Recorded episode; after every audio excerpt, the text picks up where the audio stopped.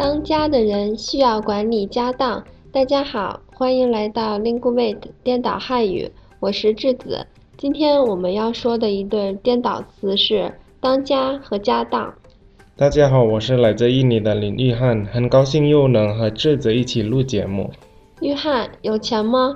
借我点钱吧，我看上了一双限量版的鞋，不买就没有了。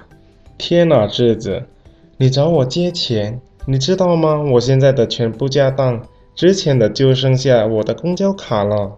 呵，你还会说“家当”这个词呢？是啊，你又小瞧我了。我还知道“当家”呢，就是“家当”的颠倒词儿。嗯，不错，发音也挺标准的。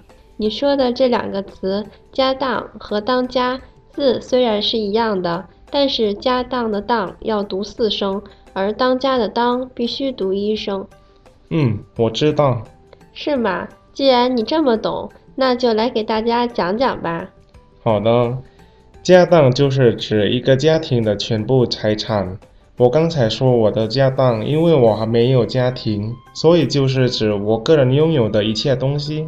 嗯，你的家当就只剩一张公交卡还有钱了。哎。原来玉翰，你比我还能花钱，还可以吧？不过我不是买东西，我只不过是喜欢吃各种美食，嘿嘿。嗯，我见识过了，我看过你的 Instagram，都是吃的。哎哎，智子，不要这样暴露我嘛！哈哈，好吧，那你再说一下“当家”的意思吧。当家就是在家里谁说的算，就是谁当家。当家应该是个动词吧？对，但是呢，有时候也可以做名词，表示管理者。比如我们 Linguemate 的当家，你应该知道是谁吧？嗯，知道知道。嗯，那约翰，在你家谁当家呀？你爸爸吗？对，差不多，但是还是都要听爸爸的。嗯，那你就快点跟你爸爸说，给你寄点钱吧。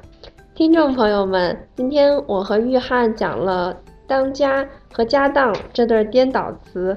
当家的人需要管理家当，你们明白了吗？我是智子，您刚才收听的是由 Lingumate 出品的 Speak Chinese 系列节目。本期节目就先到这里了，我们下期见。再见。